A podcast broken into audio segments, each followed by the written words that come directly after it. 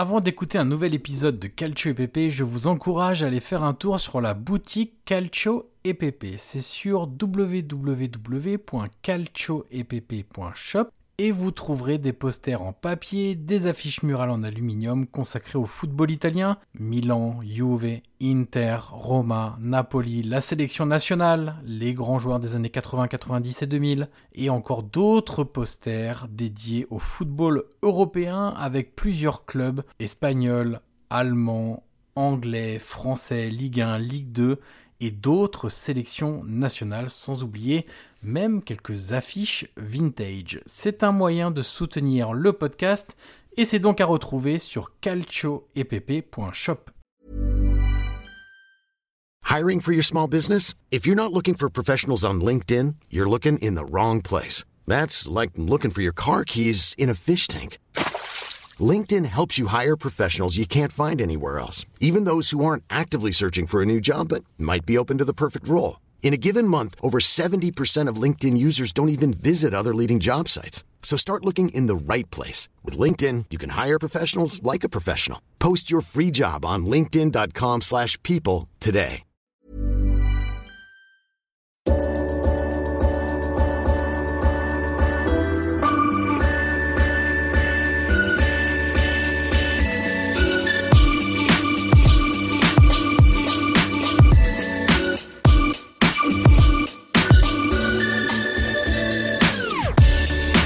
Ancora Totti, lo aspetta Materazzi, Totti si porta quasi in zona tiro, Totti si è liberato, pallonetto, Francesco!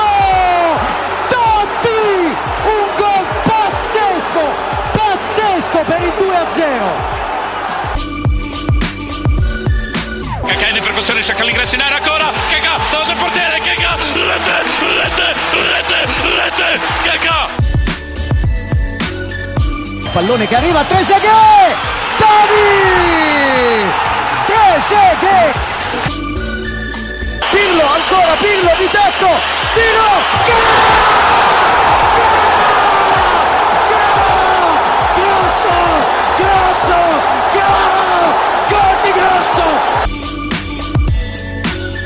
Prova a girarsi Icardi, destro secco, rete! Rete! Proprio lui! Il capitano! Fa esplodere San Siro! Avanti Cavani, avanti Matador! Avanti Matador! Sei tutti noi Matador! Ci prova con il destro! Si gonfia la rete! Si gonfia la rete! Si gonfia la rete! Matador!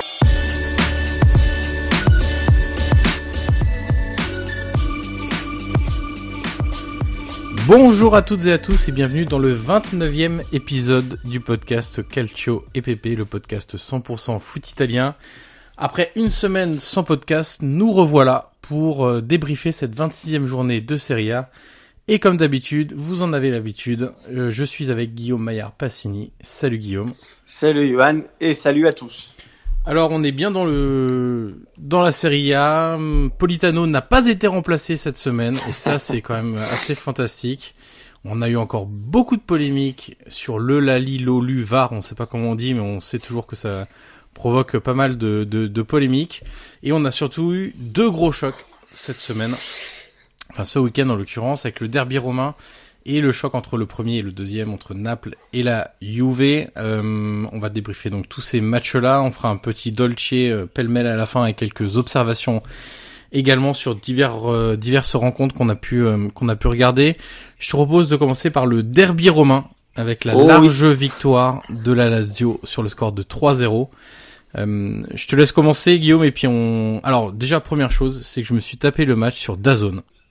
Aïe aïe aïe aïe aïe. aïe. honnêtement, la qualité d'image de Dazone, c'est quand même assez scandaleux. Euh, J'avais l'impression de regarder sur un téléphone muni de Edge et sur un téléphone euh, de 2016 ou de 2015. Franchement, la qualité était assez horrible. Et pour dire la vérité, à la mi-temps, je suis passé sur Beansport en français donc et non plus en, en VO parce que j'en j'en pouvais plus tout simplement. Et c'est vrai que hum, les, les critiques reviennent assez souvent sur euh, Oui. sur Dazone, euh, sur la qualité de l'image, euh, le fait que ça saute assez régulièrement. Le service de streaming est pas encore euh, tout à fait au point. Euh, je te laisse commencer donc du coup sur sur ce match. Bah écoute, c'était un derby euh, déjà assez attendu parce que forcément, au vu des classements des deux équipes, euh, on savait très bien que la battue il y aurait beaucoup, beaucoup de, de, de polémiques autour entre guillemets. Et euh, alors déjà, j'ai vu une Roma coupée en deux tout le match. Euh, tu l'avais souligné d'ailleurs euh, sur Twitter, mais j'ai vraiment vu, euh, j'ai vraiment vu une Roma désastreuse au-delà du score, qui est qui est très lourd pour la Roma, mais qui est assez mérité, c'est un fait. Mais c'est vrai que dans le jeu, euh, moi, je suis vraiment inquiet pour la Roma parce que s'ils jouent comme ça contre Porto, honnêtement, je pense que ça ira pas loin avec des champions. Et, euh, et au contraire, euh, parce que je te laisser parler, parler de la Roma après, euh, j'ai vu quand même une belle Lazio, euh, voilà, qui a beaucoup joué aussi euh, les deuxièmes ballons, ils ont gagné tous leurs duels. Euh, j'ai bien aimé le coaching de Inzaghi, qui avait pris des risques aussi. Euh, Caicedo, c'est un choix payant. Alors certes, il profite d'une défense de la Roma, euh, comment dire, apathique. Euh, mais c'est vrai que voilà, le, oui, pour le moins apathique entre Fazio et, et Juan Jesus, hein, il me semble, euh, à la Caicedo un peu la vie facile, mais euh, c'est vrai que voilà, c'est un choix payant d'Inzaghi. Euh, mais voilà, il a très bien, très bien préparé le match, tactiquement, techniquement, les joueurs ont été très justes. Et voilà, la la, victoire, pardon, a été, a été assez, assez symbolique. Mais c'est vrai que voilà, je vais de la Roma, mais la Roma m'a vraiment, m'a vraiment fait peur. Et, je me suis dit qu'à un moment, Di Francesco allait corriger, euh, allait corriger ça. Et en fait, euh, bah, j'ai rien vu, mais j'ai même rien vu même dans l'envie. Euh, on sait que le derby à Rome est toujours très attendu. Tu vois, tu as des joueurs comme Florenzi qui, on le sait, le prennent forcément à cœur. Et pourtant, j'ai pas vu de réaction. J'ai vu une équipe vraiment qui, qui est à l'agonie. Et ça faisait quand même quelques matchs. Euh, tu seras assez d'accord avec moi. Je pense, on a déjà vu à Frosinone, c'était compliqué. Où il gagne à la fin. Euh, je me rappelle de matchs contre Bologne où la première mi-temps était catastrophique. Ouais. Et c'est vrai que la Roma cette année, c'est vraiment, euh, c'est les montagnes russes, mais c'est vraiment souvent vers le bas ou dans le sens dans le contenu Ça monte du pas jeu. très haut, on va dire, dans la montagne. Exactement, dans le contenu du jeu, honnêtement. Euh, ça fait quand même quelques matchs que j'étais inquiet. Et là, dans le derby, bah, ça, face à une équipe de la Lazio qui était vraiment parfaitement préparée, bah, ça a payé euh, très cher pour la Roma. Alors j'ai commencé euh, par la Lazio du coup, euh, parce que honneur au, au vainqueur évidemment. Euh, la Lazio euh, qui a très très bien préparé sa rencontre, tu, Oui. tu l'expliquais Simone Inzaghi. Le, la stratégie était assez claire, c'était laisser le ballon aux joueurs de, de la Roma, euh, être très présent sur les, les seconds duels, et c'est là où on a vu une densité physique qui manque cruellement à la Roma ces dernières semaines. On a vu notamment un très bon Milinkovic-Savic, j'ai trouvé, euh, dans, dans l'entrejeu, qui gagnait tous ses duels, qui euh, se déf- défaisait pardon assez facilement de ses adversaires directs. Euh, on a vu un Cristante très à la peine, même De Rossi, je l'ai trouvé euh, particulièrement en dedans. De physiquement, Rossi, euh, au bout de 20 minutes, il avait déjà les mains sur les genoux, donc c'est quand même pas très très bon signe. Euh, et puis euh, surtout, ils ont réussi dans dans les phases où ils subissaient euh, le, le, le jeu de la Roma, ils ont réussi à isoler De Rossi, donc du coup, et euh, toutes les relances passaient quasiment exclusivement par Fazio et par euh, Juan Jesus. Donc dans la construction du jeu, c'est quand même très très moyen ces deux défenseurs euh, centraux. On est loin des défenseurs centraux euh, un peu plus modernes qui sont capables de faire jouer leurs équipes, de créer des décalages, de d'avancer balle au pied, etc. Donc euh, ils ont été très très bons là-dessus en mettant un gros pressing sur euh, sur euh, sur De Rossi notamment. Et puis en ayant deux lignes euh, assez euh, assez proches, la ligne de la défense et la ligne du milieu, pour éviter que les joueurs d'espace de la Roma, que sont Pellegrini et Zaniolo, puissent trouver justement des espaces entre les lignes et se montrer dangereux, parce qu'on sait que c'est une des grandes forces de euh, de la Roma cette euh, cette saison. Donc la Lazio a évidemment très bien préparé sa rencontre. Elle n'a pas été extraordinaire, elle n'a pas été brillante, mais ça suffit largement pour euh, battre cette cette Roma. Et puis d'ailleurs, euh, pour parler de, de de ce côté pas extraordinaire, si on regarde les expected goals hors penalty, euh, puisqu'on sait que normalement on calcule hors penalty, puisque les penalty la valeur est de 0,76 quel que soit le le penalty, euh, les deux équipes sont quasiment à égalité. Donc c'est en fait il y a eu assez peu de de, de très grosses occasions euh, d'un côté comme de l'autre, mais la Lazio a été hyper réaliste et a su profiter de. En fait, si on regarde les deux premiers buts, euh, donc le, le, but de Caicedo et le penalty provoqué par Fadio euh, viennent de deux erreurs individuelles assez dramatiques. Et d'ailleurs, Di Francesco était très très en colère après la rencontre en expliquant que même euh, chez les amateurs, on voit pas de, de but encaissé euh, suite à une remise en touche. Euh, et c'est vrai qu'au niveau de concentration, de euh, d'état d'esprit, etc., les joueurs n'y étaient pas. Enfin, les joueurs de la Rome en l'occurrence. Donc la Lazio a largement mérité entre guillemets son, parce que le mérite dans le football c'est un, un vaste vaste débat, mais euh, a, a bien remporté sa rencontre. Euh, tu voulais ajouter quelque chose avant que je Non, bah deux chiffres déjà que j'avais noté, c'est surtout la dixième défaite de la Roma cette saison, Ouais. toutes compétitions confondues, donc c'est c'est pas rien. Euh, et aussi, bah, la Roma qui a 6 points en moins l'année dernière. Donc on y reviendra tout à l'heure, mais c'est vrai que le championnat. C'est pas, franchement, 6 points, c'est pas énorme au vu des prestations de, la Roma. Hein. Évidemment. C'est pour ça que je voulais, te, voulais en venir là, c'est pour te dire que le championnat, quand même, cette année, euh, est pas très, très fou, mais je pense qu'on en parlera ensuite. Mais dans le sens où, quand tu te dis que la Roma a que 6 points en moins, alors qu'ils propose quand même pas grand chose depuis le début de la saison, euh, c'est de te dire qu'ils sont quand même toujours en course pour la Ligue des Champions. Donc c'est vrai que c'est euh, c'est assez paradoxal, mais dans ce qu'on sur le contenu du jeu, voilà, je pense que tu as tout dit, mais c'est vrai qu'Aroma encore une fois déçu. Et le problème, c'est que c'est pas la première fois. Et, j'ai regardé tout à l'heure la une du quotidien que tu connais, euh, qui est pour la Roma de, de Rome. Et j'ai trouvé son juste, son titre, pardon, très juste au lendemain du derby, qui disait "Vous ne savez même pas perdre." Euh, tu vois, dans le sens où il y a, y a, perdre et perdre. Et c'est vrai que quand tu perds un derby comme ça, sans sans rien proposer, même sans, sans voilà, t'as même pas pris les armes pour lutter, quoi. Donc euh, c'est vrai que la défaite est assez, euh, assez, assez dramatique pour la Roma, surtout dans ce qui a été proposé. Alors pour revenir sur le plan du jeu, j'ai deux trois petits focus à faire euh, côté Roma du coup. D'abord les choix de Di Francesco.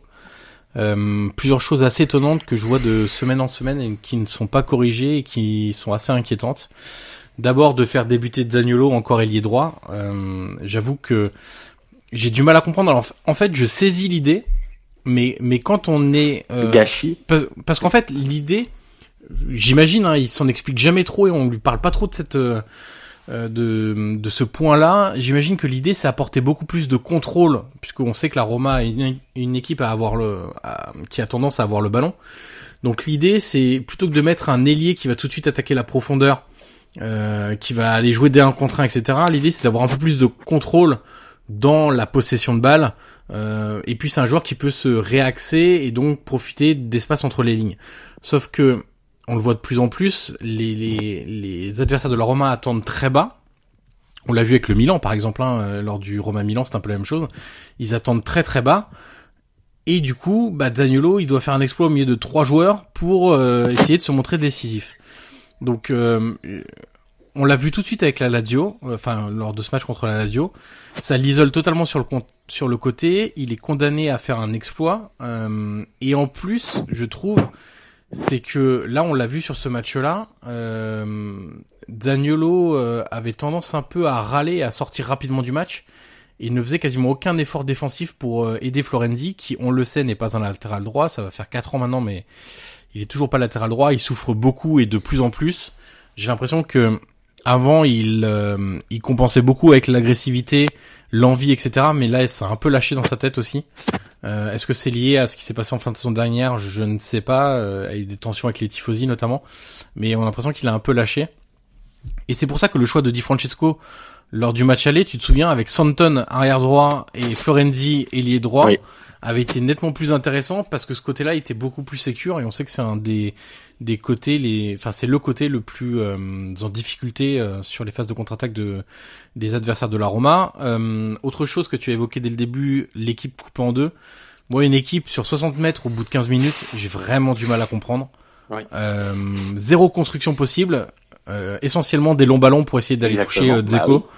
Euh, sauf que quand Zeko est pas dans un bon état d'esprit euh, comme il l'est depuis euh, quelques temps maintenant. Pas la première fois. Hein. Voilà, ça ça marche pas, c'est pas possible. Il est totalement isolé. tous les joueurs offensifs étaient en 1 contre 1 voire 1 contre 2 en permanence. autre chose, pour finir sur les choix de, de Di Francesco, l'entrée de Pastore. Bon, que dire? Hein, bah, les, mots me manquent. Euh, c'est un pari qu'avait fait la Roma et c'était peut-être un pari à tenter, hein, mais euh, au bout d'une saison maintenant quasiment, il est totalement raté entre les blessures, ah, les prestations insignifiantes et surtout le manque de caractère euh, qu'il incarne à merveille. Euh, c'est. Il a un contrat de 5 ans, non Il me semble. Hein il a signé un contrat. Alors je sais plus si c'est 4 ou 5 ans. Je crois que c'est 4 ou 5 ans. Du moins, du moins c'est pas un contrat de, de 2 ans. Non, non, c'est pas un contrat court. Hein. Il a ah, coûté 24,7 millions d'euros de mémoire. Euh, donc euh, voilà, il va falloir euh, trouver une solution, que ce soit de, du côté du joueur ou du côté de, de la Roma. donc ça, c'était pour les choix de, de Di Francesco. malheureusement pour lui, il a eu à a déploré l'absence de Manolas au dernier moment pour euh, une cause de fièvre, je crois. Euh, et bah, quand Manolas n'est pas là, bah, les erreurs défensives se voient tout de suite plus. Parce qu'on sait que Manolas c'est un défenseur hyper complet et Là où il est notamment très différent des autres défenseurs centraux de la Roma, c'est qu'il a une vraie pointe de vitesse qui lui permet de rattraper beaucoup de bévues de ses coéquipiers. Sauf que là, bah, quand t'as deux lourds, euh, deux défenseurs très lourds comme euh, Fazio et Manolas, pas très dynamiques, euh, bah ça se paye cash. On le voit avec l'ouverture du score où Caicedo se Ah, joue les deux. euh, Ouais, les deux. de, de manière compréhensible ouais. des deux. Et puis sur le penalty euh, de, de Correa, euh, bon, Fazio se fait totalement avoir. hein. Euh, donc euh, toujours cette question hein, qui revient euh, sans cesse dans ma bouche depuis le début des podcasts, hein, euh, Guillaume. euh, Pourquoi ne pas avoir recruté en défense centrale On- C'est Ah un oui. truc que, dont je parle depuis euh, mi-juillet où c'est très léger et et c'est ce qui peut coûter très très cher à la Roma cette euh, cette saison. Donc euh, on verra ce que ça va donner contre Porto. Défaite Et du coup, du coup, euh, quid de Di Francesco? Qu'est-ce qui va se passer Si, Euh, imaginons alors, euh, imaginons le, le pire pour la oui, Roma. comme d'habitude, imaginons le pire. Voilà, parce que de toute façon, on est un peu habitué ces, ces derniers mois. Euh, imaginons, il sort contre Porto. Alors, est-ce que Di Francesco est programmé vraiment jusqu'à la fin de la saison et ensuite, Non, je pense qu'en cas d'élimination, il, il sera démis de ses tu penses qu'il peut sauter en cas d'élimination? Ouais. Ouais, oui, je, je, je vais pas dire que j'en suis persuadé parce que on, en fait, ça peut venir que de Palota. Euh, parce Oui, parce que Monchi a lié son avenir avec. quoi. Voilà, donc quoi qu'il arrive, il soutient Di Francesco. Et sauf que Palota, il commence à en avoir plus cassé. euh, et les prestations se suivent et se ressemblent malheureusement. Et j'ai bien peur qu'une élimination euh, face à Porto, disons que ça serait une élimination face à, je sais pas, Manchester City ou le Barça, Oui, oui, ça oui. changerait rien. Là, face à Porto, euh, ça serait une énième catastrophe. Faut quand même rappeler que dans la saison, il y a eu le 7-1 en Coupe d'Italie contre la Fiorentina, il y a un derby perdu Ouais. 3-0, euh, il y a eu des Et les défaites à matchs ric-rac, hein. voilà, il y a eu plein de matchs euh, crack, il y a eu des, une défaite à Pilsen en Ligue des Champions. Euh, on peut rappeler euh, tous les buts d'avance qui ont été euh, rattrapés par des adversaires comme à Cagliari ou euh, le Chievo Vérone, etc. Donc il y a quand même beaucoup beaucoup de choses cette saison qui ne vont pas. Euh, et puis à un dernier point parce qu'on va approcher du quart d'heure déjà sur ce match. Mais c'est vrai qu'il y a quand même pas mal de choses à dire.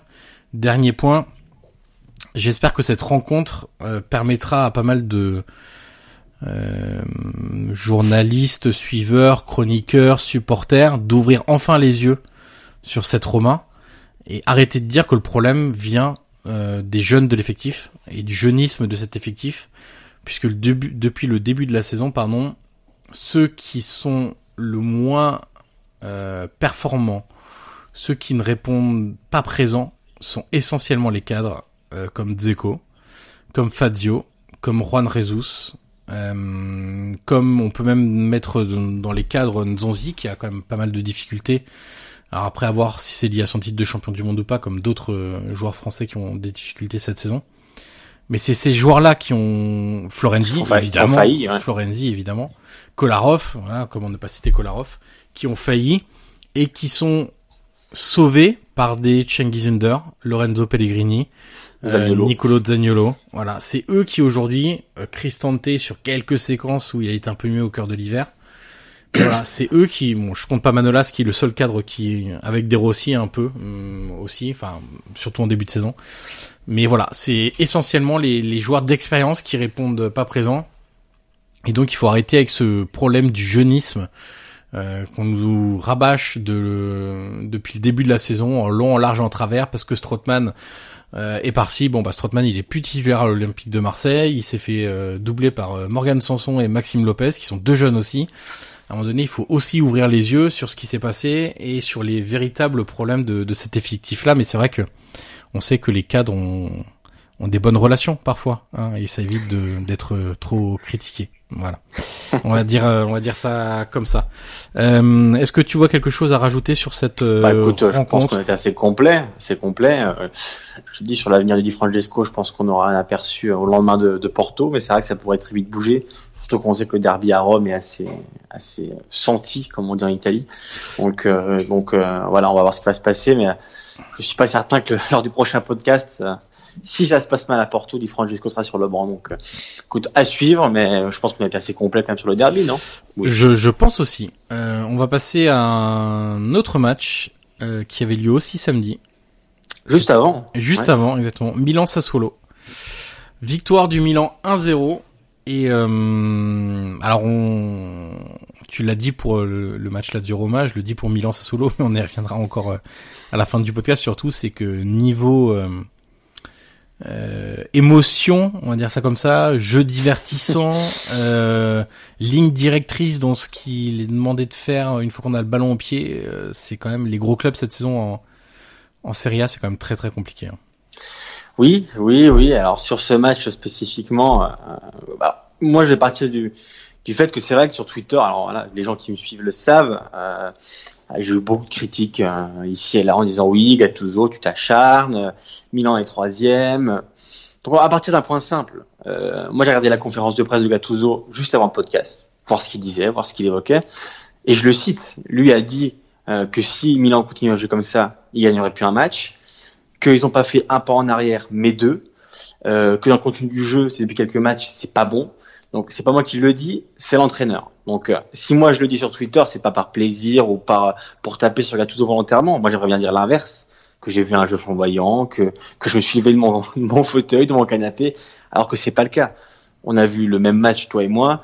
Euh, honnêtement, samedi, euh, je sais pas si je suis trop trop gros en disant qu'on a quand même assisté à une leçon de foot euh, de la part de Sassuolo.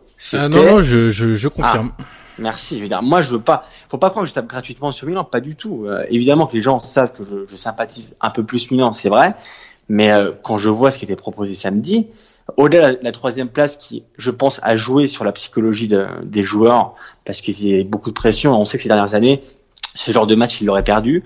Mais c'est pas parce que euh, Milan a gagné sur un sur un contre un but contre son camp tout moche qu'on peut pas dire que le, le, contenu du jeu a été désastreux. Euh, le premier mi-temps contre contre Empoli n'avait pas été bonne, Gattuso l'a rappelé. Le match à Rome contre la Lazio euh, mardi soir en Coupe n'a pas été bon. Euh, et samedi. Alors je me permets juste de te couper Guillaume puisque je pensais qu'on l'évoquerait un peu plus tard. Euh, j'ai été voir du coup sur les dernières rencontres du Milan en fait depuis début 2019.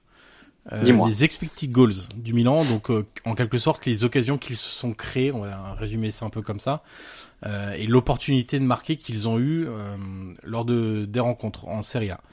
Euh, donc contre Sassuolo 1,32, contre Empoli 1,34, contre l'Atalanta 0,77, contre la Roma 0,78, contre Naples 1,25 et au Genoa 1,47. Si on accepte le match de Cagliari qui est à 2,37, donc c'est 2,37 buts hein. attendus, entre guillemets, Milan se crée très très peu d'occasions.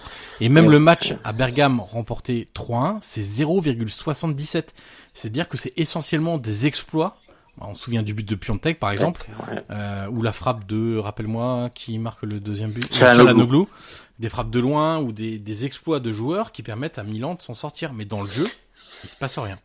Évidemment que alors euh, c'est je pense que tes, tes statistiques sont assez assez symboliques. Et c'est vrai que voilà je l'avais déjà répété lors de du dernier podcast c'est que Gattuso en 2019 a dit voilà on prend des buts trop bêtes. Du coup première chose qu'on fait euh, quand on construit une maison on construit les fondations. Donc il a construit les fondations il a il a renforcé la défense. La défense c'est la je crois que c'est la meilleure défense euh, même en Europe de en 2019 donc euh, donc niveau défensif ça ça voilà, marche.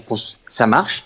Le problème c'est qu'une fois que tu as récupéré le ballon c'est que tu sais plus quoi en faire et moi, euh, quand je vois qu'il y a 60 000 personnes à San Siro qui n'ont pas réussi à s'enflammer samedi, euh, alors encore une fois, le contexte psychologique du match a joué et l'enjeu aussi, parce que l'Inter a perdu la veille, donc euh, forcément la pression était euh, sur l'équipe du Milan qui est, qui est assez jeune, donc forcément Calabria d'ailleurs l'a dit après le match, qu'il y avait beaucoup de pression, donc évidemment que ça a joué, mais c'est pas symbolique, c'est pas unique euh, ces dernières semaines. Milan propose quand même très peu. Et c'est vrai que moi, dans le contenu du jeu, au vu des, voilà, des, des Paqueta, des Tchalanoglu, des Souzo, qui met plus un pied devant l'autre, des Piatek, euh, voilà, le pauvre Piatek, euh, il est livré à lui-même devant. Donc, euh, il y a vraiment un problème dans le jeu. Gattuso le dit, donc c'est pas moi qui le dis, c'est Gattuso qui dit que voilà, si Milan joue comme ça, ils gagneront plus un match. Et c'est vrai, parce que tu gagnes sur un, un but contre son camp, sur un corner, voilà, sur un petit cafouillage. Mais dans le jeu, Sassuolo, euh, c'était quand même beaucoup mieux. Je vais te laisser euh, parler de Sassuolo parce que voilà, je, je sais que c'est, un peu ton club chouchou entre guillemets. Mais c'est vrai que moi, du, du côté Milan, honnêtement, euh, j'étais sur mon fauteuil et je me suis pas levé une fois. Il euh, n'y a pas une action qui m'a fait vibrer. Il euh, n'y a pas une action qui a été un peu spectaculaire. Alors qu'un joueur comme Paqueta, par exemple, je trouve qu'il est un peu sous-exploité et pourtant qui enchaîne les matchs. Hein. Depuis qu'il est arrivé, il a joué tous les matchs. Mais c'est vrai que je pense qu'il pourrait être mieux exploité. Et, et Gattuso l'a dit en conférence de presse. Du coup, avant le match, il disait, bah, j'ai l'impression que Paqueta, il se préoccupe trop des, des tâches défensives. Ah oui, mais le problème c'est qu'il faut aussi, il faut aussi lui dire qu'il ne en fasse pas trop non plus. Ouais. Parce que quand, quand tu perds le ballon, euh, t'as vu le bloc bas, a- à 10, à la fin, à 11 contre 10 du coup, parce que Concili avait été expulsé, euh, Milan avait quasiment pas le ballon.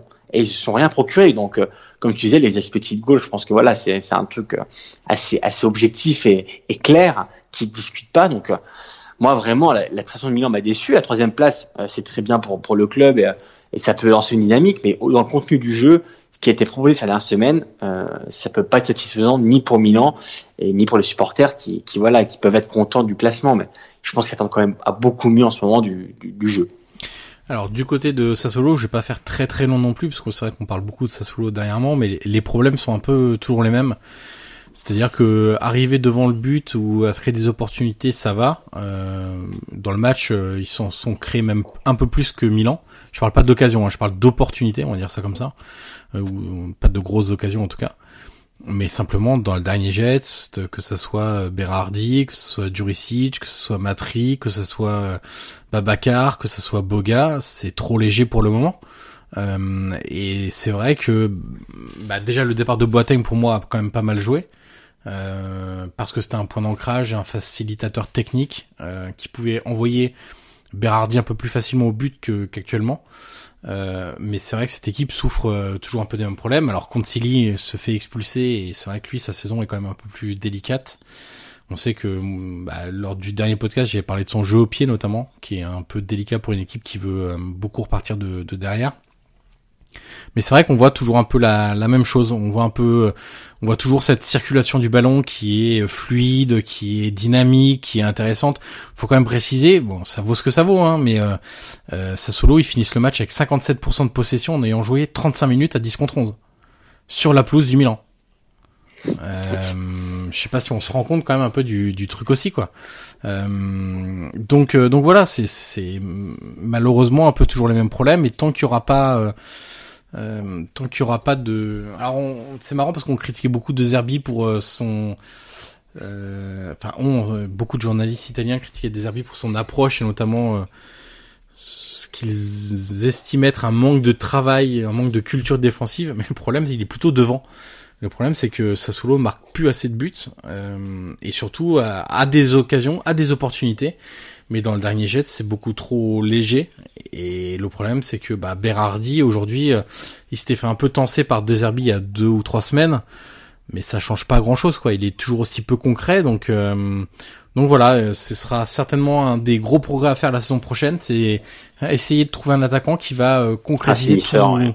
tout ce beau jeu et tout, cette, tout ce dynamisme, toute cette prise d'espace, tout ce jeu en mouvement fait par, par Sassuolo. Écoute, moi, j'ai, je voulais aussi souligner le match de Boga. Ouais. Euh, je pense que tu as aimé aussi, qui a été vraiment, euh, qui a été vraiment impressionnant sur sur le côté gauche. Il a, Qui monte en puissance. Hein. Ouais, ouais, ouais, il a vraiment été bon. Il, a, il s'est procuré pas mal de coups francs dangereux. Euh, il a, il a beaucoup posé de problèmes à Calabria, euh, qui n'avait pas aidé par Souzo non plus, parce que Souzo restait beaucoup devant et défendait pas beaucoup. Mais c'est vrai que Boga était vraiment euh, le détonateur. Il a gêné tout le temps Milan de, de la première à la 90e minute. Donc euh, voilà, je voulais aussi souligner le match de, de Boga, le choix de Di, Fran- de Di Francesco.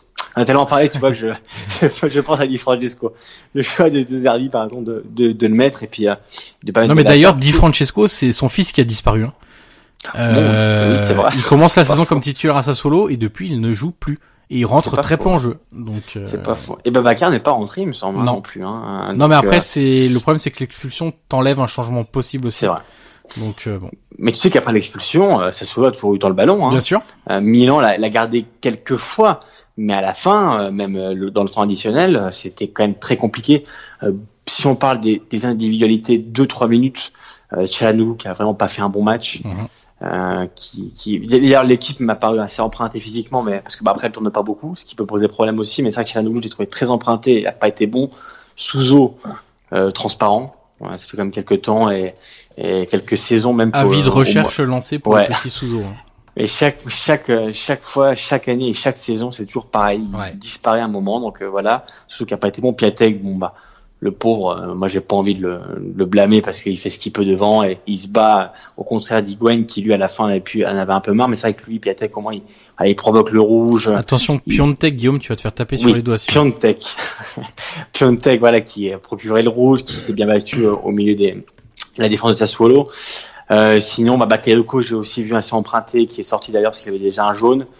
Euh, voilà, il y a quand même quelques individualités qui n'ont pas été à l'auteur. Ça fait quelques temps, donc euh, voilà, il y a un match à Vérone, euh, à samedi soir qui est important. Donc euh, pourquoi pas aussi euh, bah, changer un peu, voir un peu des, des nouveaux joueurs plus frais. Euh, Rodriguez sera suspendu, donc il y aura à mon avis l'Axalt va jouer. Euh, pourquoi pas Bilia, euh, qui est revenu, peut-être, bah, ton ami d'ailleurs Bilia, euh, qui pourrait, qui pourrait peut-être commencer le match, même si on sait qu'il n'a pas un match entier dans, le, dans les jambes. Mais c'est vrai que je pense a peu de sang frais. D'ailleurs, Cassilero, je pense qu'il a mérité de jouer aussi, euh, qui mériterait d'être titularisé, parce que quand on voit le match de Souzo et Cassilero qui est encore bien rentré dans l'envie, je pense que lui aussi pourrait être titularisé. Donc, euh, Attention Faut- petit quiz Guillaume vu que tu parlais de Souzo. Ah. Est-ce que tu sais à quand remonte sa dernière passe décisive? Sa dernière passe décisive, Oui. euh, est-ce que c'est en 2019 Hum. Je crois pas. Hein. Il y en a- je je suis pas sûr qu'on a des Alors précisons qu'on enregistre, on est le lundi 4 mars 2019. Euh, je pense que c'était l'année dernière, non? Fin de fin d'année dernière? Là, comme ça, tu me poses une. J'ai pas envie, j'ai pas envie de créer un blanc dans le podcast qui soit Alors très gênant. c'est le 4 novembre Ah, 2018. tu vois, ouais. Ah oui, quand même. Donc on est à 4 mois pile sans passe décisive. Et du coup, c'était contre l'autre. Ah oui. Ah oui, d'accord. Ah, ça remonte un peu quand même, hein. Ouais. Quatre mois, ouais. Ouais, mais c'est pas, je te dis, il y a toujours, euh, ceux qui suivent Milan depuis, depuis pas mal de temps le savent, Sozo disparaît toujours au moment de la saison.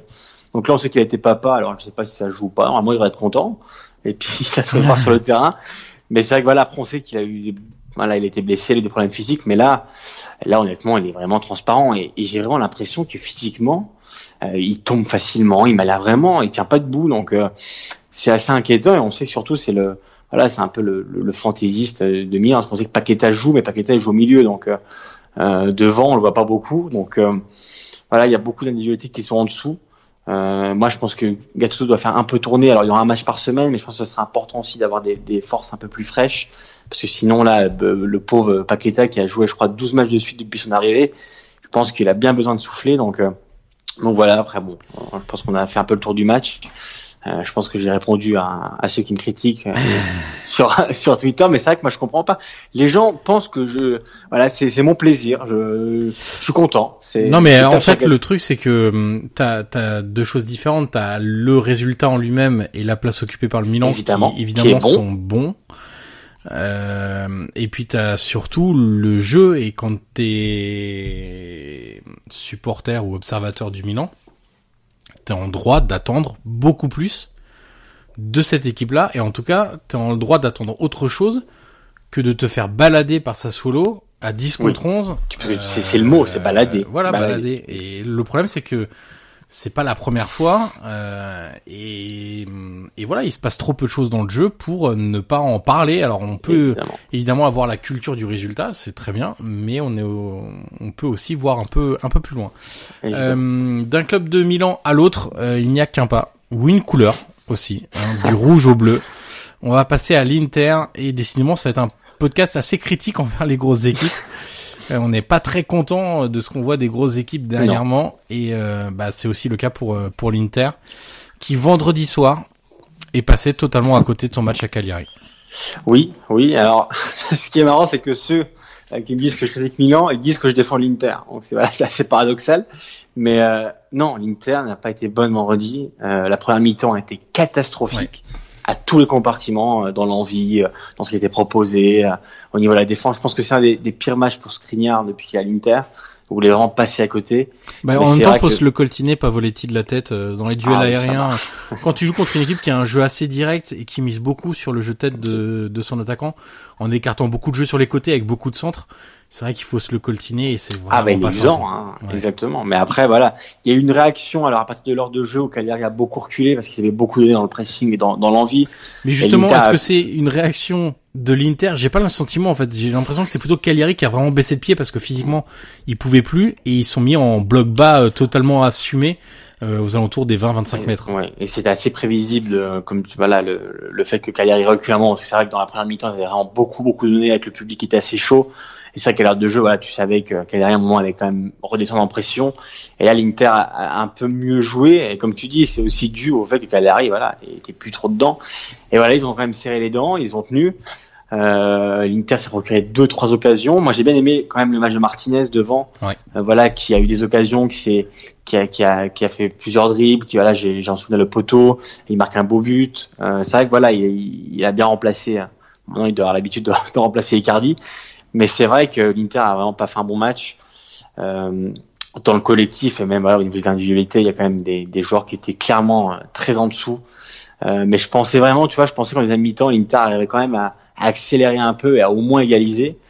Et malheureusement, enfin, malheureusement pour eux, hein, parce que les gens vont encore dire que je défends l'Inter, mais malheureusement pour eux, ils en parlent aussi. Mais c'est vrai que euh, je pense que c'est la première fois, peut-être, où on ressent aussi l'absence d'Icardi dans le sens où, euh, au-delà du fait que le vestiaire peut-être s'est ressoudé, euh, tu sais très bien que si tu as pas Icardi, euh, tu, tu, tu as pas autant de buts que tu devrais avoir. Et, et son absence aussi s'est fait ressentir à la fois quand il fait rentrer Ranocchia en numéro 9, comme il avait déjà fait, tu te rappelles, il y a quelques temps.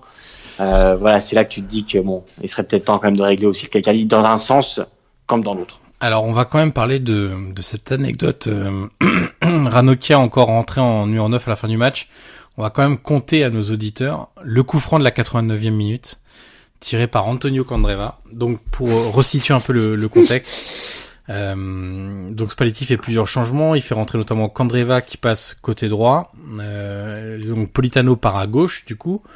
Il fait rentrer aussi Ranocchia euh, au poste de numéro 9. Hein. Il le fait pas rentrer en défense, hein. il le fait rentrer au poste de numéro 9. Et donc là, tout le monde se dit, évidemment, bon, la tactique est, assez claire, euh, vu que de toute façon le bloc est très bas et qu'on peine à trouver des espaces au cœur de cette euh, défense, enfin défense milieu de, de des Sardes. Et ben on va arroser la surface de ballon. Et de toute façon, avec Ranocchia, avec Vecino aussi qui peut prendre de la vitesse et venir euh, placer des têtes, avec Lautaro Martinez, et ben on va peut-être finir par marquer un but. 89e minute, coup franc pour euh, l'Inter, qui doit être à 35-40 mètres à peu près. Euh, Et là, donc, tout le monde se dit, bah, va le tirer, euh, il va chercher la tête de Ranocchia ou d'un autre euh, joueur, Skriniar était monté, etc. Et non, là, euh, Candreva nous sort une frappe de l'extérieur du pied à moitié qui part totalement en tribune, euh, provoquant la, la- l'étonnement, on va dire ça comme ça, de ses coéquipiers et euh, la colère des, des supporters. Tout le monde parlait de ça après, après le match. Ah ouais, les- la vidéo a tourné. Eh, la vidéo a très très bien tourné, mais voilà, en gros, euh, en même temps, c'est un peu un aveu de faiblesse, je trouve, de, de Spalletti, de, de se dire, bah, vu qu'on n'y arrive pas, de toute façon, on va balancer des longs ballons et puis advienne que, que pourra. Euh, moi, ce que je trouve encore peut-être plus problématique euh, que l'absence d'Icardi, même si bon, euh, ok, il marque des buts, etc., mais je trouve que Lautaro Martinez fait un intérim plus qu'intéressant. C'est vraiment ce milieu de terrain où euh, les profils de joueurs se ressemblent assez. Ça manque beaucoup de, de créativité. Et c'est vrai que, par exemple, si on prend le cas de euh, le, le truc avec Nainggolan, c'est qu'il est très bon quand il y a de l'espace devant lui. Mais l'espace devant lui, il faut réussir à le créer par des mouvements, par euh, des appels, par des remises. Et ça, l'Inter n'y arrive pas. Et, là où la Roma avait un Schengizunder qui réussissait à se réaxer dans l'axe, à provoquer beaucoup de de sorties de, de défenseurs de milieu qui venaient à son encontre pour essayer de le stopper, libérant des espaces pour Nainggolan, eh bien, euh, l'Inter n'a pas ce type de joueur. Et le milieu de terrain, quand tu fais le tour du milieu de terrain de, de l'Inter, t'as Vecino, t'as Gagliardini, t'as Brozovic, des profils plus ou moins semblables, semblables, pardon, qui sont pas des très gros créatifs. Le, le joueur le plus technique, c'est évidemment Brozovic, qui a eu un très très bon passage, mais là qui a clairement plongé Oui. euh, ces dernières semaines. Ouais, ouais. Euh, T'as Nainggolan qui est pas un joueur créatif en lui-même, qui a besoin de beaucoup d'espace, de pouvoir frapper de loin, etc., de d'apporter du surnombre dans la surface. Mais au-delà de ça, le seul qui pourrait avoir un profil assez intéressant, c'est Borja Valero. Mais le problème, c'est que physiquement, il est, j'ai l'impression qu'il est un peu au bout du rouleau, que c'est un peu la fin de carrière, et que dans les matchs à forte intensité, c'est un peu compliqué pour lui. Donc moi, je trouve qu'il y a un vrai problème au milieu de terrain. euh, c'est pas pour rien que le l'Inter avait cherché Modric, par exemple. Oui. qui est un joueur capable de, de résoudre une situation avec une balle, une ouverture, un décalage, un 1-2 sollicité, etc. Et c'est vrai qu'il manque ce profil de joueur-là à l'Inter, et je trouve que leur manque de, de, création vient essentiellement de, de là. Parce que tu peux pas tout reposer sur... On sait que Perisic, c'est pareil, c'est pas un gros créateur. C'est un mec qui va mettre un peu le feu sur le côté. Mais c'est c'est insuffisant, quoi. Euh, et c'est vrai que moi, je trouve vraiment que, que l'Inter euh, est décevante, ballon au pied. Depuis que Spalletti est arrivé, d'ailleurs, c'est un peu une constante. Hein. Euh, parce qu'il lui manque des joueurs capables de faire la différence balle au pied dans un secteur qui est aujourd'hui le secteur clé. Et comme tu dis, c'est probablement pour ça qu'à mon avis, l'été prochain, euh, c'est pas pour rien que la presse aussi parle, tu vois, de Rakitic. Ouais. Euh, tu vois, qui est un peu aussi un, un Ouais, créateur. Rakitic, je trouve plus dans le profil quand même euh, prise d'espace. Moi, je trouve que c'est vraiment un joueur un peu arrêté qu'il faudrait, tu vois. euh, à la Pirlo. Ouais, exactement, un peu, euh, bah, comme du Modric, comme du Pjanic, euh, tu vois, ce type de joueur-là, ce type de Zaniolo. milieu de terrain. Oui, ou, oui, oui, dans un autre style, mais un joueur comme Zaniolo, oui, qui est capable sur des gestes techniques, sur euh, euh, une vraie qualité technique pour jouer en appui aussi. Zaniolo, c'est vraiment différent de Modric, je trouve. Il peut plus jouer en appui, Évidemment. etc. Mais, mais voilà, c'est ce type de milieu de terrain-là que j'irais chercher au mercato euh, d'été si j'ai, si j'étais Bah, Il y a aussi euh, le, le, ah, j'ai un trou, le petit joueur de Brescia. Oui, euh, Sandro Tonali. Voilà, Tonali aussi, qui Ouais. pourrait être, tu vois, un peu dans le genre là, l'été prochain. Mais c'est vrai que c'est On pense à Barella aussi. Oui, on à sait que Barella, l'Inter veut. Barella. Exactement, mais c'est vrai qu'un créateur, en, voilà, en, en vrai poste de numéro 6, c'est vrai que ça pourrait être aussi même en, en relayeur, hein, mais c'est vrai qu'il manque, on le sait. Et comme tu dis, euh, c'est pour ça qu'ils ont essayé de prendre Modric, ils n'avaient pas réussi. Et vraiment sur le, le gond final, ils n'avaient pas le temps de se retourner. Mais c'est vrai que l'été prochain, ils savent que le poste à renforcer, ou le poste du moins à recruter, ce sera un mieux terrain, parce que la défense me paraît assez en place. Euh, avec euh, avec les, les trois centraux après on va avoir signé Randares mais c'est vrai que Skriniar Devray c'est quand même parti pour Il durer y a Godin qui arrive aussi. hein. il y a Godin, il y a Godin qui arrive. Devant, bon, on va voir, on va voir ce qui va se passer avec Icardi, mais euh, sinon, ça m'a l'air pas mal il y a en les place. latéraux aussi où il faudra intervenir, je pense, parce que euh, à droite, euh, bon, euh, D'Ambrosio, j'ai j'ai fait un peu son éloge la dernière fois, mais c'est vrai que c'est l'éloge de de l'état d'esprit, du, Oui. du fait de rien lâcher, mais c'est c'est pas un top player. Quand tu compares avec euh, Joao Cancelo à à, à la Juve par exemple, ça montre le gap qu'il y a euh, à ces postes-là. Donc, euh, mais voilà, moi, un truc sur lequel je voulais insister aussi, c'est sur sur Spalletti, euh, qui était réputé pour euh, la qualité de son jeu euh, lors de son premier passage en Italie, enfin avant de son départ en Russie. En À tout cas, Rome, on va- dire ça comme ça. Même à l'Udinese, hein. tu te souviens à l'Udinese, ça jouait très très bien à la qualification en, en au tour préliminaire de Ligue des Champions. À Oui. l'époque, ça doit remonter à peut-être euh, pff, 2004 ou ouais, 2003-2004. Euh, ça jouait quand même très très bien. Ensuite à la Roma, ça jouait très bien. Euh, et là, son quand il est revenu à la Roma, honnêtement, euh, combien de matchs j'ai j'ai pu voir où la tactique se, se résumait à balancer un long ballon sur euh, ou bien sur Dzeko pour qu'il dévie pour la vitesse de Salah, ou bien directement dans, dans l'espace pour Salah qui faisait la différence avec la vitesse. C'était quand même hyper décevant. Et, et là, à l'Inter, euh, son travail depuis 18 mois est aussi, euh, je trouve, hyper Ouais. décevant. D'ailleurs, Spalletti, alors je sais pas si t'as vu hier, a pris quand même assez cher par, par Fabio Capello, Oui. l'entraîneur italien, enfin, l'ancien entraîneur italien, euh, qui a à peu près tout gagné dans sa carrière, mais c'est vrai qu'il, voilà, pour faire gros, il a reproché à Spalletti sur Sky de, de mal avoir géré le cas Icardi dans le sens où il a dit, euh, voilà, vraiment ça, ça devait se régler entre quatre yeux, Euh, même si avec Perisic, voilà, il aurait dû, il aurait dû se régler, euh, voilà, entre eux et pas faire intervenir les dirigeants. Et voilà, il a, il a un peu tapé dans le sens où il disait, Spalletti a manqué de personnalité, il aurait dû comprendre ce problème beaucoup plus tôt, et il aurait dû, voilà, intervenir dans le vestiaire, uniquement dans le vestiaire. Et vu que ça a explosé maintenant, c'est peu, difficile voilà, pour de récupérer maintenant. Alors moi, je sais pas si c'est un manque de personnalité ou si, comme on l'avait évoqué euh, il y a quelque temps, un problème de personnalité plus qu'un manque. Euh, parce que moi, j'ai l'impression que tout tourne quand même beaucoup autour de sa petite personne. Euh, Ah, tu le sais, hein, tu le sais. Et, et c'est marrant parce que euh, j'ai lu un témoignage, j'arrive plus à me souvenir de, de quel joueur il s'agit, un ancien joueur de la Roma, dernièrement, qui expliquait en gros que, euh, je crois que c'est Dacour, je me demande c'est pas Dacour, euh, qui a expliqué dernièrement que euh, quand il était à la Roma, Spalletti avait fait toute une scène au bord du terrain et en après-match parce que Dac- Dacour avait raté quelque chose ou avait fait un mauvais match, je sais plus trop. Et Dacour l'avait repris de voler dans le vestiaire en lui disant quand t'as quelque chose à me dire, bah tu me le dis en face, t'arrêtes de faire le cirque et c'est des choses qui concernent le vestiaire et pas pas les autres. Et c'est marrant, ça met totalement en lumière ce que je pense de, de Spalletti dernièrement de la gestion du Catoti aussi, où il a voulu se placer au-dessus de tout le monde.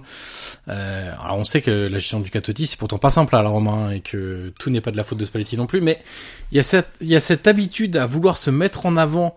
C'est comme l'histoire d'Icardi. Euh, l'interview d'après-match, elle est un peu lunaire de vouloir, euh, voilà, allumer ses dirigeants, etc. Enfin, t'es, t'es l'entraîneur, reste à ta place. Euh, ah oui, c'est un peu comme quand il avait dit, je te rappelle, contre, contre la Samp, hein, que Icardi était venu au stade, il avait dit après match, bah, au lieu de venir au stade, donc il dit c'est bien qu'il soit venu, mais il aurait pu aussi dire dans le vestiaire. Bah, tu peux très bien l'appeler et puis bah lui dire bon bah écoute et le prochain coup tu peux passer euh, boire un coup dans le vestiaire et puis ce sera très bien. Mais c'est vrai que plutôt que tu vois le, le, dire en face à face, il a préféré le dire euh, sur Sky donc euh, et après bah le lendemain bah après c'est reparti. Euh. mais après je suis assez d'accord avec toi sur la personnalité de Spalletti. Euh, voilà, toi et moi, on sait que c'est vrai que on est, il y a plusieurs témoignages de joueurs qui disent que, que Spalletti a un peu aussi un but de sa personne et, et voilà, et on le voit aussi très bien dans, dans comment il se comporte dans les après-matchs, les interviews, où il a toujours, euh, tu sais, un, un son parler très, il a, il a un phrasé quand même qui est théâtral. voilà, qui est assez particulier. Euh, c'est toujours dans le, dans le dans le théâtre, il en ouais. rajoute toujours, et il a des phrases qui sortent de nulle part, donc euh, il adore jouer sur ça. Il adore prendre du recul, un peu comme bon après après la, le match contre la Fio, ça pouvait se comprendre parce que voilà c'est vrai que le, le penalty, voilà on va pas revenir dessus, mais c'est vrai qu'à chaque à chaque fois après les matchs, il part toujours beaucoup beaucoup trop loin. Et il adore faire ça, il, il sait très bien ce que ça va engendrer. Donc euh, c'est vrai que le Spalletti euh, Spalletti à l'Inter, ça pose aussi problème. Donc euh, écoute, on, on, verra bien ce qui se passera euh, à la fin de la saison, mais euh, c'est sûr que le cas Icardi, euh, je pense qu'il y aura quand même quelqu'un qui restera sur le carreau. Alors je sais pas si ce sera le joueur, l'entraîneur ou, ou l'un des dirigeants, ce qui me m'étonnerait, mais c'est vrai que ça a fait un peu exploser le monde, le monde autour de l'Inter.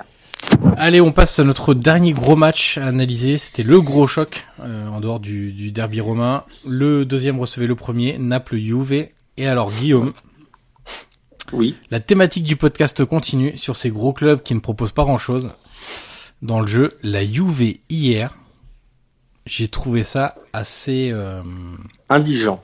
Ouais, t'as as le, as le bon adjectif, ouais, indigent. Euh, honnêtement, euh... alors on va rappeler rapidement les, les faits du match. Comme il y a d'abord ce, cette expulsion de Meret.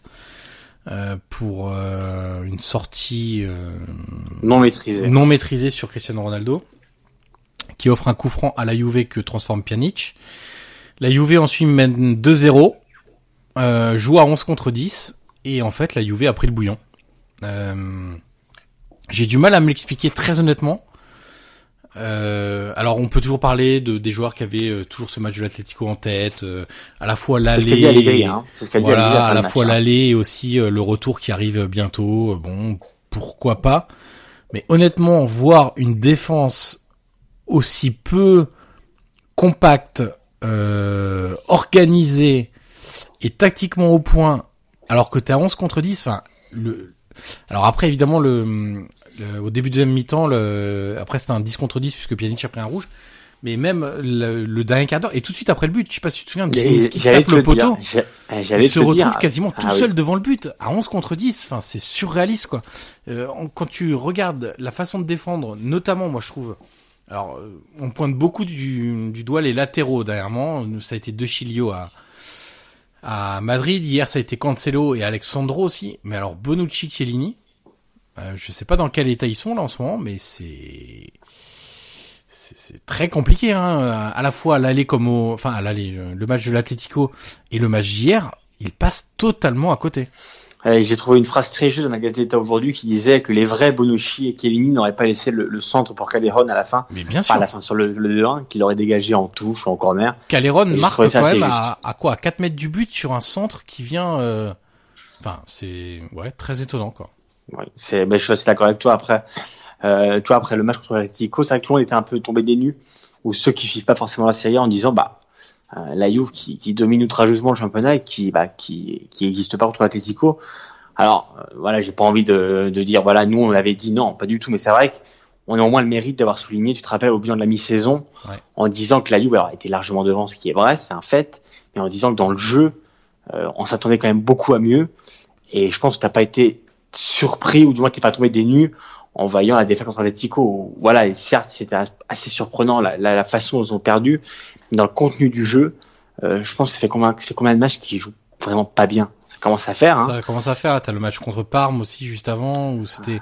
T'as l'impression en fait que ça se repose beaucoup sur des individualités, mais aussi parce que j'ai le sentiment que le milieu de terrain est en vraie souffrance aussi, à la fois sur les phases pour gérer les phases de transition défensive et à la fois pour organiser le jeu. Par exemple hier, tu vois, je regardais la, la Gazeta aussi ce matin. Emre Chan, homme du match.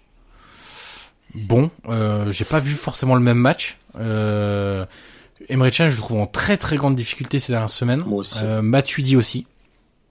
Euh, Blaise qui avait fait une très grosse première partie de saison. Là, je le trouve vraiment en difficulté.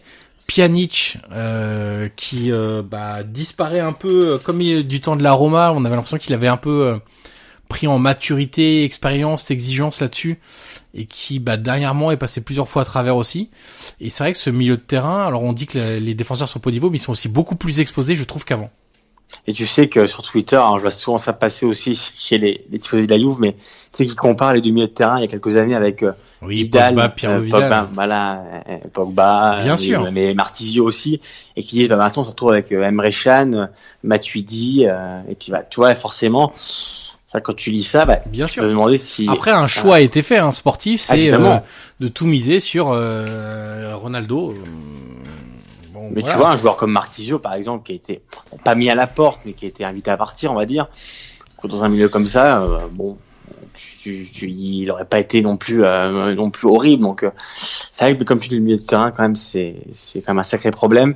Euh, Ronaldo, euh, bon, hier, il- à part le, le, le rouge qu'il a procuré, on l'a pas vu beaucoup, Non. euh, comme, comme comme à Madrid, d'ailleurs contre l'Atlético, mais c'est vrai que ça fait quand même quelques fait, matchs on que n'a vu personne, hein, euh, Guillaume. Si on... Non, mais c'est vrai, si on regarde bien, Oui, on va c'est être vrai. assez. Cancelo n'a mais pas été bon. Cancelo n'a pas été bon. Euh, Dybala, son entrée, bon, quelconque. Bernardeschi a pas été spécialement bon. Mandzukic a pas été bon.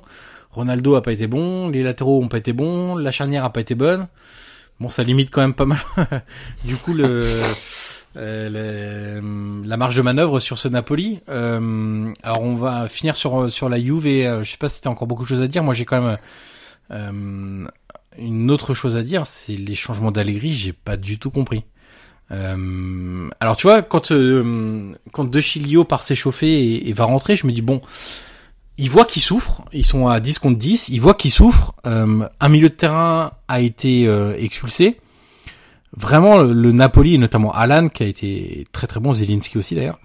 Vraiment ils ont pris le dessus sur le milieu de la Juve et je me dis bon, il va essayer de rééquilibrer un peu les choses, euh, de sortir Mandzukic par exemple, euh, parce que j'imaginais mal sortir Ronaldo quoi qu'il arrive. Donc je me suis dit, il va sortir Mandzukic parce que faut quand même se dire une chose, c'est que la Juve défend en 4-4-1 du coup après son expulsion.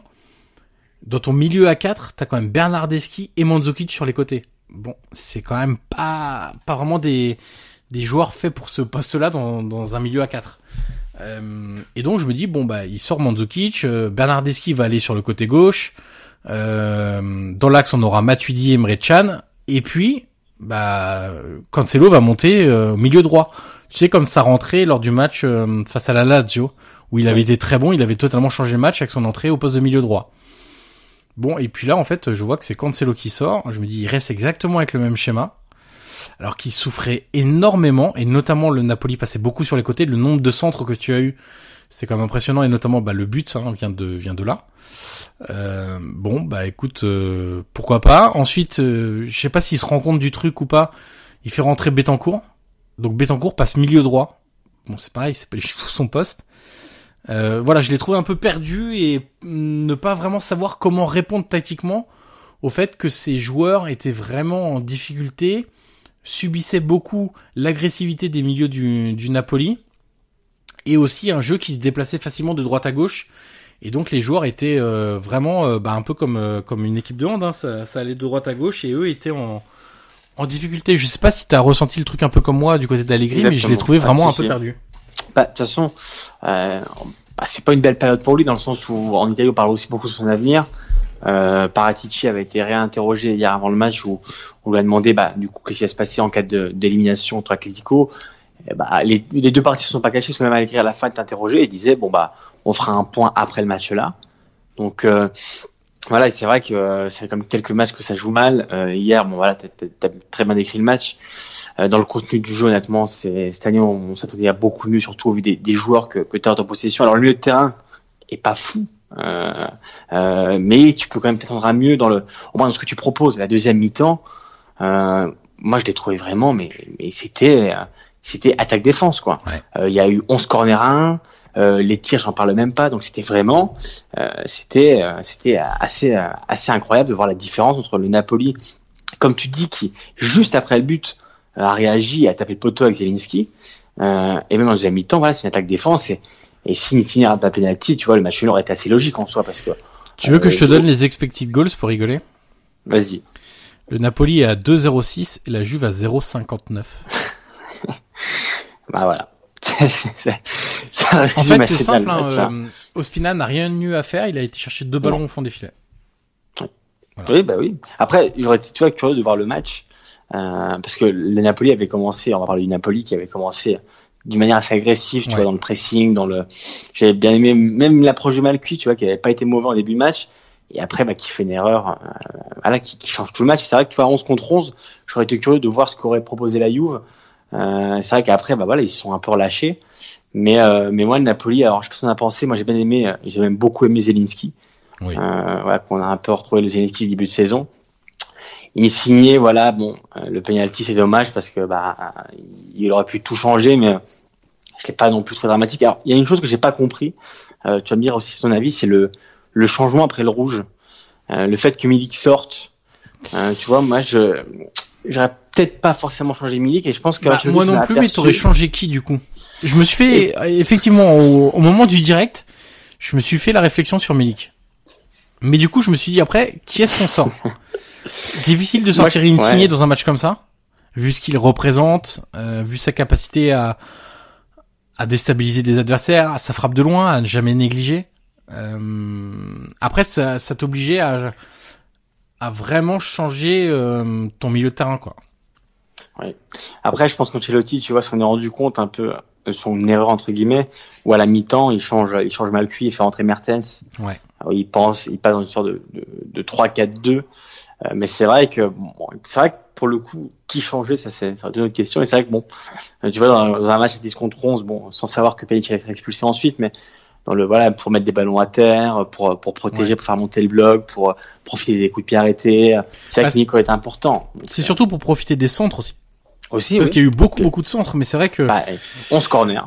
Voilà. Et puis euh, oui, et puis ça c'est les centres en dehors du jeu, euh, parce qu'il y a aussi les centres dans le jeu dont, dont les pour lesquels les corners ne comptent pas. Euh, je, pendant que je vais te laisser parler, je vais essayer de retrouver la stat. Mais, euh, mais c'est vrai que Milik aurait pu être utile euh, dans, dans, dans ce siège du but de, de la Juve. Évidemment. Alors après, forcément, le, le fait que tu repasses à, à 10 contre 10 en, en, en début de deuxième mi-temps a un peu aussi changé la donne. Mais écoute, moi, je vais pas te mentir, c'est vrai que quand il a Milik, euh, je me suis dit, bon, c'est dommage parce que c'est vrai qu'à 10 contre 11, il a, le, son profil aurait été assez utile. Après, bon, c'est vrai que t'as pas tort. Qui changeait honnêtement, j'aurais signé, je l'aurais pas fait non plus parce que je sais très bien que ballon au pied peut toujours te créer quelque chose, ouais. euh, ou même frapper un coup franc, ou euh, voilà. Alors le penalty à la fin est raté, mais c'est vrai qu'Insigné, le danger peut toujours venir de lui. Le problème, c'est que je... couvre beaucoup de terrain et quand t'as 10, c'est aussi utile. Euh, le truc, ça aurait été de sortir un joueur entre Ruiz et Zelinski. Euh, mais c'est vrai que ça. Ah, c'est vrai que c'était assez compliqué hein, comme, comme choix. Mais bon, tu sais que le profil de Milik dans un match comme ça peut être utile, surtout en, en infériorité numérique. Alors j'ai retrouvé la stat, c'est 31 centres et corner à 6.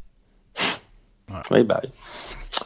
C'est assez, euh, assez, assez éloquent. Hein. Et c'est sûr que Milik, euh, au vu, au vu aussi des, des performances de Bonucci qui n'étaient pas euh, ceux qu'on connaissait, aurait pu en profiter, mais alors après, j'ai deux, deux petites choses aussi que j'ai, j'ai noté. Euh, le péno raté d'Insigné, toujours cette, euh, l'impression qu'il y a toujours cette étape mentale à franchir qu'il ne parvient pas vraiment à franchir.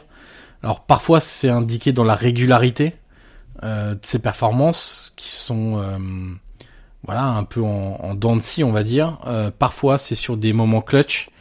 Euh, là effectivement, bah t'as au bout du pied le fait de revenir à 2-2 et de vu la hum, vu comment tourner le match de pouvoir pousser encore quelques minutes et peut-être de de battre la Juve Et c'est vrai qu'on a toujours un peu l'impression quand même que cette étape mentale à passer, elle est, elle est compliquée. Euh, c'est dommage parce que la passe D pour Caléron est, est magnifique. Hein. Ouais.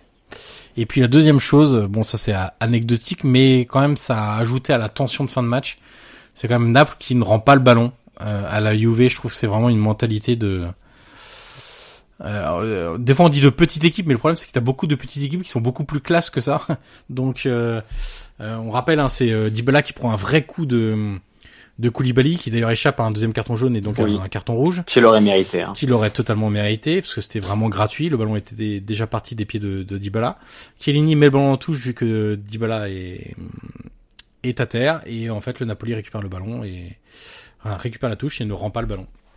Il se met à attaquer, ça a ajouté beaucoup de, de, de, tension, de tension à cette à cette fin de match. Mais c'est vrai que quand on pense aussi au match de l'Atlético, il y a quand même euh, c'est inquiétant. Beaucoup de questions qui se posent. Euh, et moi, euh, c'est vraiment la défense qui m'inquiète. Quoi. On l'a vu déjà à l'aller. Sur, alors c'était sur des sur des des coups de pied arrêtés. Mais quand même, hein, c'est. Alors je crois qu'Allegri a dit oui, on peut aussi renverser la, la situation sur des coups de pied arrêtés. Oui, enfin l'Atlético ils sont même très très forts aussi sur sur cette phase de jeu là. Donc Mais euh, du, coup, bilan des courses quand même. Bon bah 16 points d'avance. Ouais. Et puis bah le, le titre en poche. Hein. Exactement. mais, mais mais mais mais s'il y a sorti euh, contre l'Atlético, ça restera une saison ratée, malgré tout. Enfin, raté. Ouais, si, si, raté, puisque. Si, raté, parce que c'est l'objectif. Oui, hein. voilà, parce que l'objectif, il est là, et que tu fais pas venir Ronaldo et revenir Bonucci, euh, pour, pour autre chose, quoi. Donc, euh... On est d'accord que sans Ronaldo, euh, je pense qu'il aurait même gagné le titre cette année, hein. Oui, bien sûr. Ronaldo est venu uniquement pour, euh, pour apporter cette chose en plus. Ouais. En Ligue des Champions, pour passer ce, ce cap mental qui est pas passé, et pour le moment, écoute, on verra le match retour. Mais c'est vrai que, comme tu dis, s'il y a élimination, et d'ailleurs, c'est pas pour rien que qu'un rendez-vous est programmé euh, quasiment au lendemain pour parler de la Vienne Allegri, parce qu'ils savent très bien que s'il y a des fêtes, honnêtement, on peut, on peut penser que le, le chapitre Allegri aussi pourrait se terminer en fin de saison. Oui, et puis lui, je pense qu'il serait pas forcément contre aussi peut-être une expérience à l'étranger. Il en a parlé plusieurs fois lors d'interviews, donc. Euh... Bah le cycle, on va dire, est quand même bien entamé avec Allegri. Hein. Ouais, Maintenant, euh, c'est aussi peut-être là où on est à la page. On sait qu'il y a des clubs aussi, des clubs euh, intéressants pour lui qui vont euh, chercher un nouvel entraîneur cet été. On Et pourquoi pas le Real? Il y a le Real, il y a Manchester United, il peut y avoir Chelsea aussi selon ce qui se passe avec Sarri. Euh, donc il y a Et aussi du coup, des- pour le pour le remplacer, est-ce que tu vois un homme chaud va arriver? Un homme chaud. euh, Oui, bah, bien sûr. Luciano Spalletti, non, je plaisante. Euh, non, non, bah, non, bien sûr. sans bouc. En fait, en fait, il y a même pas trop de débat euh, là-dessus. C'est ça qui est assez dingue, c'est que tu dis pas, euh, tiens, ça pourrait être X ou Y. Tu Non, sais quasiment que que ça va être lui, quoi. Si tu veux, si, si tu veux, c'est tellement naturel Ouais. de, de le penser que bon voilà on parle de Zidane hein, parce qu'il n'a pas compris mais c'est vrai que c'est- c'est tellement naturel de penser que Zidane pourrait succéder à, à Allegri que voilà c'est vrai que comme tu dis c'est compliqué de penser à, à quelqu'un d'autre pourquoi pas à Iacchini aussi qui pourrait peut-être atterrir Oui, oui, l'homme à la casquette ou Cosmis, tu veux un autre homme à la casquette, mais euh, avec un bouc aussi d'ailleurs enfin c'est tu Cosmi. peux, chez les chauves, tu peux prendre aussi Di Carlo éventuellement. Mais, euh, a priori, ça oui. sera pas lui. c'est d'autres profils Voilà, ou, ou Maran qui est à Cagliari actuellement, mais c'est c'est d'autres ambiances, on va dire. c'est Euh, deux salles ambiances quoi. Exactement. Alors on va passer au Dolce, euh, notre pêle-mêle d'observation à la fin. Euh, alors moi je te propose de commencer par notre dé... enfin on l'a déjà pas mal évoqué donc on va faire vite mais euh, si on fait un bilan de la saison alors euh, il reste encore 12 journées on en est qu'aux deux tiers mais euh, ces gros clubs nous ont quand même proposé assez peu de choses. Euh, alors gros clubs Juve, euh, Inter, Milan, Roma, Napoli et on peut même mettre la Lazio parce que c'est beaucoup moins flamboyant que la saison passée, même largement. Ces six locomotives ont été quand même très très décevantes dans leur approche du jeu, dans le fait d'avoir une ligne directrice ou non. Tu vois par exemple, si aujourd'hui on te dit résume-moi en trois points euh, ce que cherche à faire Allegri à la Juve, Di Francesco à la Roma, Gattuso au Milan et Spalletti à l'Inter. Compliqué. Oui. Compliqué, pas Oui, sûr oui, qu'on ait ouais. de réponse sans se creuser le cerveau et réfléchir pendant de très très longues minutes. Mais c'est vrai que ça manque de d'un peu tout. Alors les équipes ont, ont eu beaucoup de problèmes identiques, manque de alors on met la Juve évidemment de, de côté sur ce plan-là, mais manque de caractère, manque de régularité, manque euh, d'ambition manque d'ambition dans le jeu, euh, se reposer beaucoup sur les individualités. Et c'est vrai que clairement cette saison, je vais parler pour moi, mais on est d'accord là-dessus parce qu'on a, on a déjà pas mal parlé ensemble. Euh, si on veut prendre notre pied en voyant des Oui. équipes italiennes jouer cette saison, faut aller du côté de l'Atalanta, du côté de Sassuolo, du côté de la Samp. Euh, moi, je mets même une côté comme même, euh, je mets même une équipe comme Empoli, euh, quasiment au même niveau, parce que ce qu'ils font est assez intéressant et il y a plein de problèmes, il y a plein de choses qui vont pas, mais au moins ils proposent des choses. Et même avec Iacchini, où j'avais été de mauvaise langue quand il était arrivé.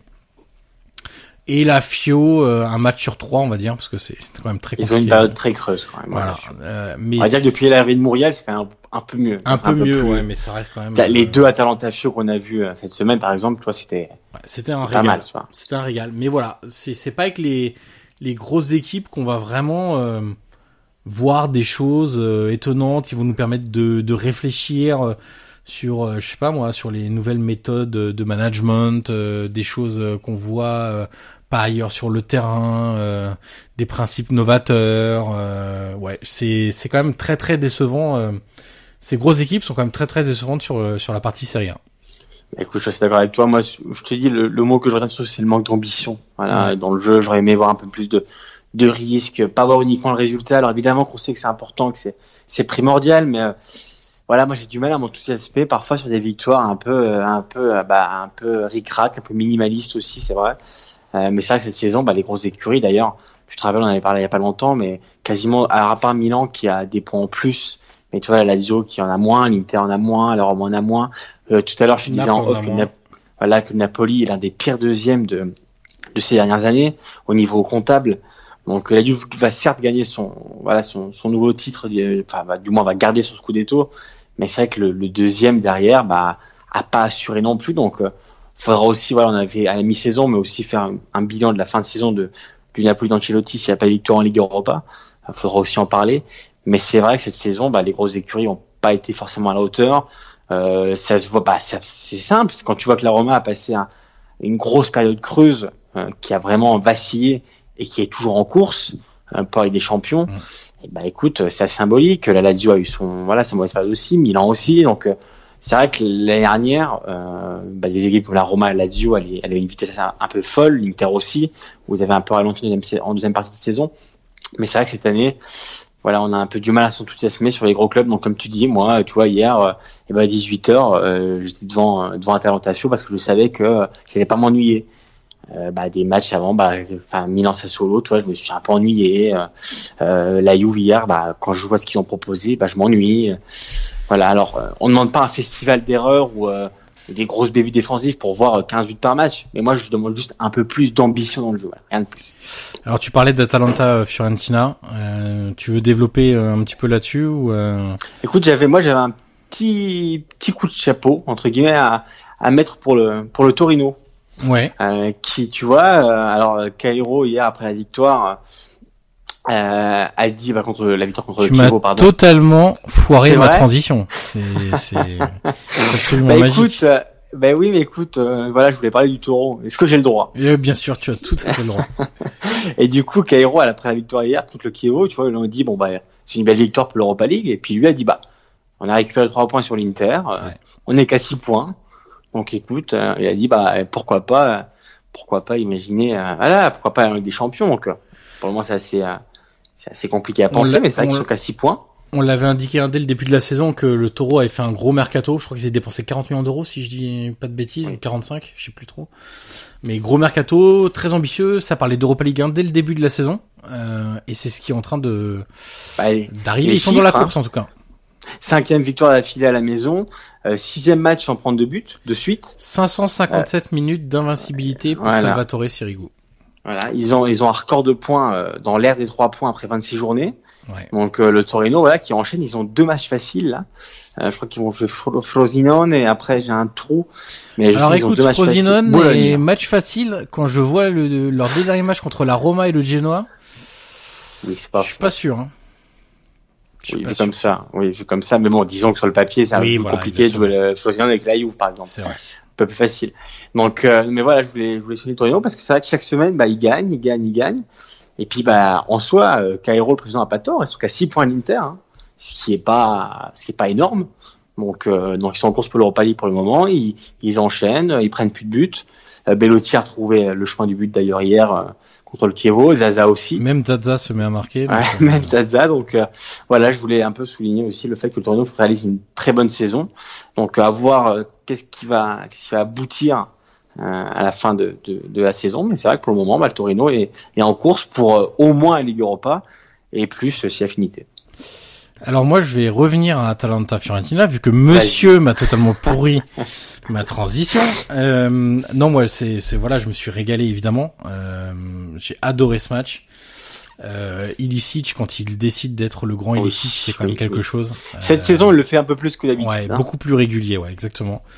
Et alors moi, je voulais mettre en avant un joueur dont on parle peu, voire pas, de cette équipe de l'Atalanta. Est-ce que tu sais de qui je veux parler? On n'a pas, on n'a pas répété. J'étais persuadé que pas eu du papou. Eh bien non. Qui a réalisé un grand non, match. parce que c'est. Alors évidemment, il a réalisé un super match. Hein, ça, c'est pas euh, pas en discussion. Mais je voulais mettre en avant un autre joueur. Euh, c'est Remo Freuler. Euh, leur milieu de terrain, je le trouve cette saison exceptionnel.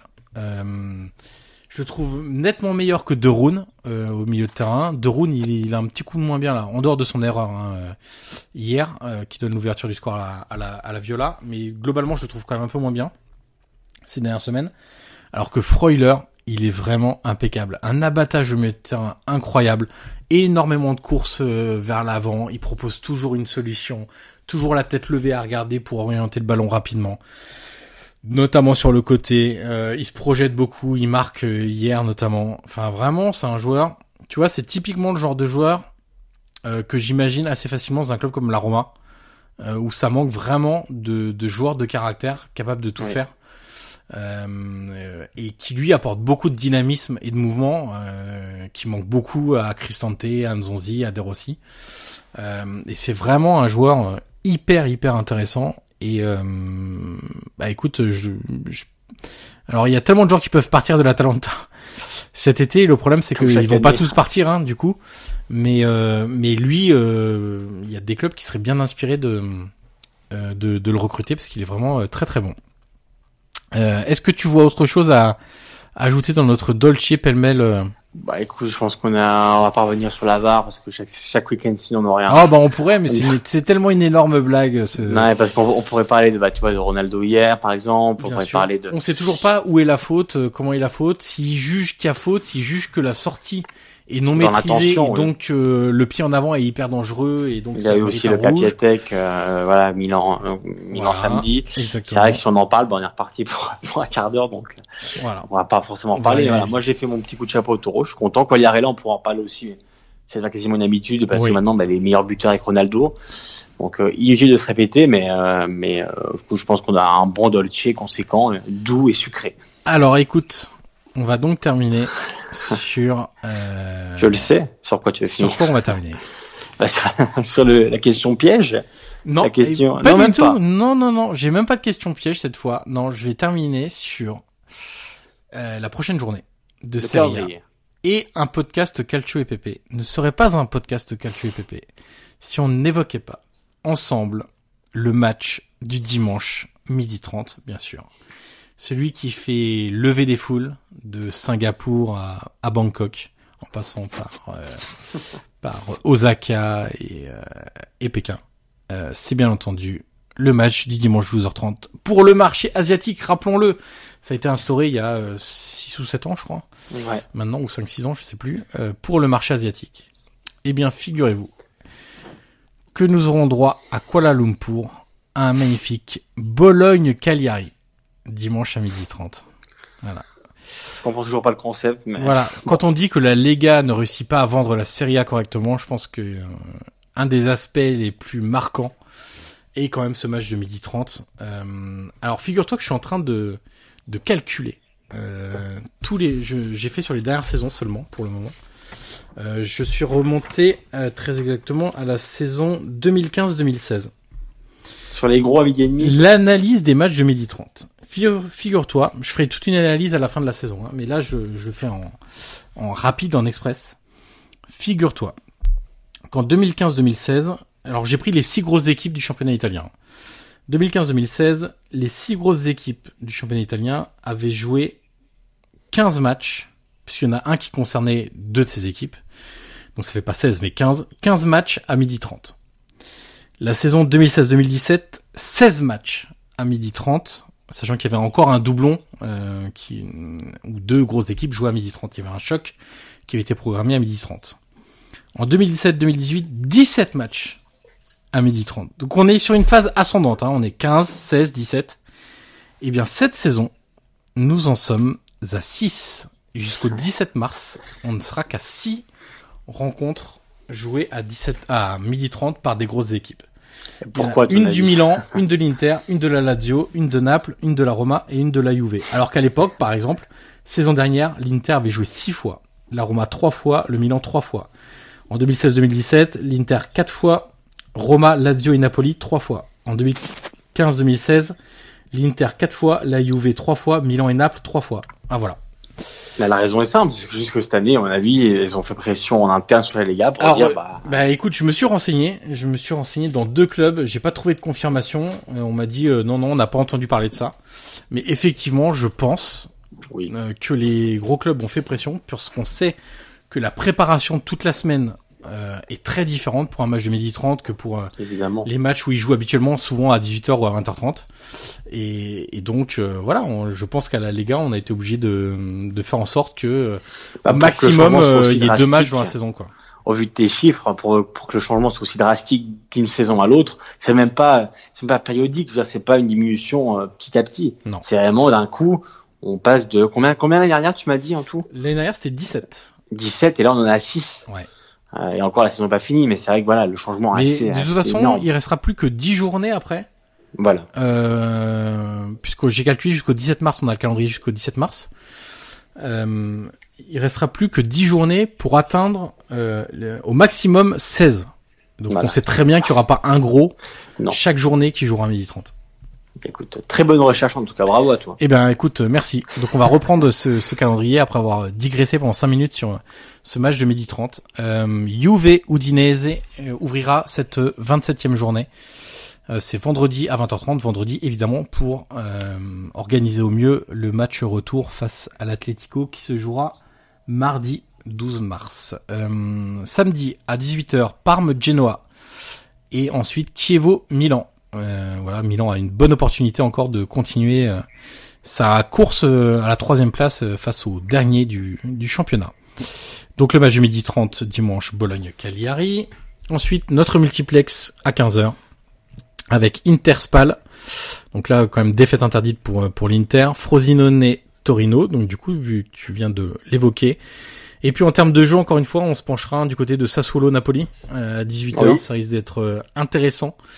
Euh, et 20h30, un non moins intéressant Fiorentina Lazio aussi, hein, qui va être euh, Oui, aussi oui, décisif oui, à la oui. course euh, pour la, Coupe d'Europe, même si la Fiorentina est un peu en retrait derrière moi. Là, on va dire que c'est la dernière chance pour essayer d'accrocher le bon wagon pour euh, pour disputer l'Europa League et on finira lundi, malheureusement encore une journée sur euh, sur quatre Ah, jours Roma, ouais. avec Roma Empoli à 20h30. Euh, D'ailleurs, c'est une petite précision. hein, il y a des, on sait qu'en Italie, euh, pas en Italie, pardon, en Allemagne, les clubs ont fait pression et ils ne joueront plus le lundi soir.